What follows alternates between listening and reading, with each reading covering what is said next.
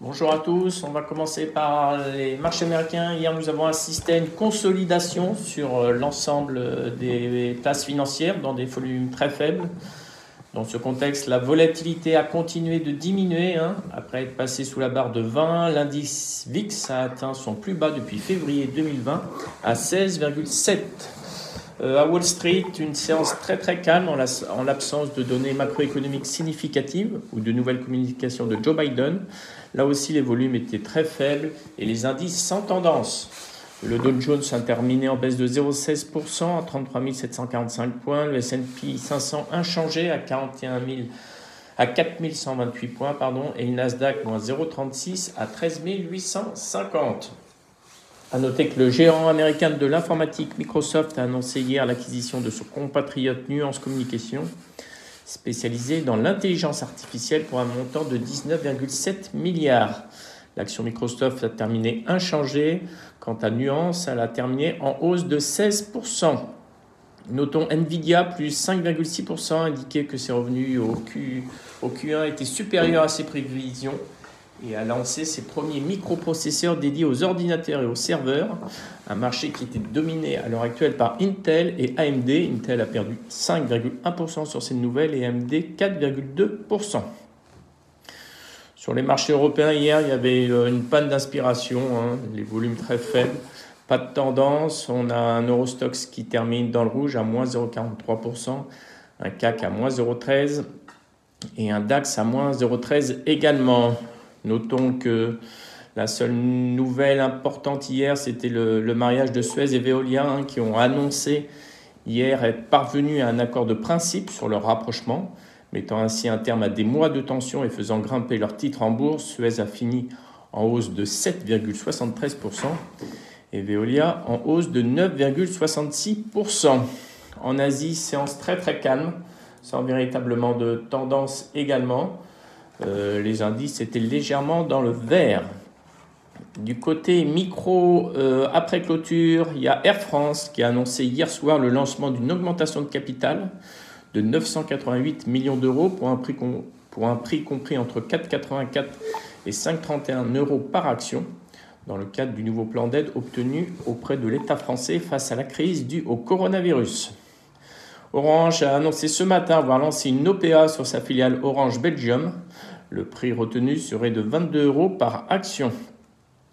Alstom a annoncé également qu'il fournira 100 euh, nouveaux trains électriques à la compagnie ferroviaire publique danoise DSB dans le cadre d'un contrat de plus de 2,7 milliards d'euros. Et enfin, l'information importante sera ce soir, il y a LVMH qui publiera après bourse son chiffre d'affaires du premier trimestre. J'en ai fini pour ma part. Je laisse la parole à Nantes. Bonjour, euh, la filiale de GTT dédiée à la conception d'électrolyseurs a été sélectionnée par E.ON pour un contrat de fourniture. Les équipements seront livrés au S2 2022. Il s'agit du premier contrat significatif dans l'hydrogène vert pour GTT grâce à sa nouvelle filiale. Valneva a finalisé le recrutement pour son étude de phase 3 de son candidat vaccin contre le chikungunya. Les premiers résultats sont attendus en mai de cette année. En cas de succès, la société pourra soumettre une demande d'autorisation de mise sur le marché aux États-Unis. Euh, ce candidat vaccin est à ce jour le plus avancé le seul vaccin à une seule administration en phase clinique de développement. Et enfin, Infotel signe un contrat avec Air Canada pour l'implémentation de son logiciel de documentation aéronautique Orlando. Et voilà pour Nantes ce matin. Merci Céline. Concernant les changements de recommandation sur ABB, a Alpha Value qui reste à accumuler avec un objectif réduit à 30,10 francs suisses. Sur CRH, Jeffries reste à l'achat avec un, objectif de cours relevé à 53,10 euros. Sur Equinor, JP Morgan passe de surpondéré à neutre. Sur Norsk Hydro, Goldman reprend le suivi à l'achat. Target 72 couronne norvégienne. Sur Total, JP Morgan passe de neutre à surpondéré en tablant sur 51 euros. Et enfin sur Vivendi, Yaodo qui passe de neutre à surperformance. Objectif 34 euros. Alors l'Injadas, donc cette semaine sera marquée par les publications des résultats. On commencera par les bancaires euh, JP Morgan, Goldman, Wells Fargo qui, qui, publieront mercredi, City jeudi et Morgan Stanley vendredi. Aujourd'hui, sur le front économique, on attendra particulièrement l'indice des prix à la consommation à 14h30. Je laisse la parole à Lionel. Oui, bonjour. Euh, deux séances très calmes, hein, les dernières séances, mais tout de même l'enseignement de la séance d'hier, c'est que le CAC a préservé sa moyenne mobile 5 jours haussière.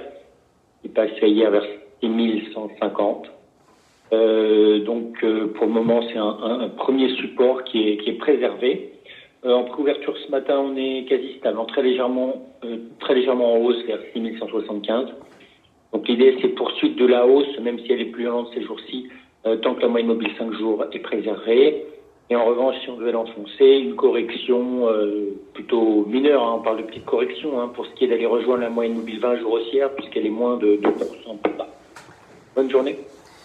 Merci beaucoup, bonne séance à vous. Au revoir.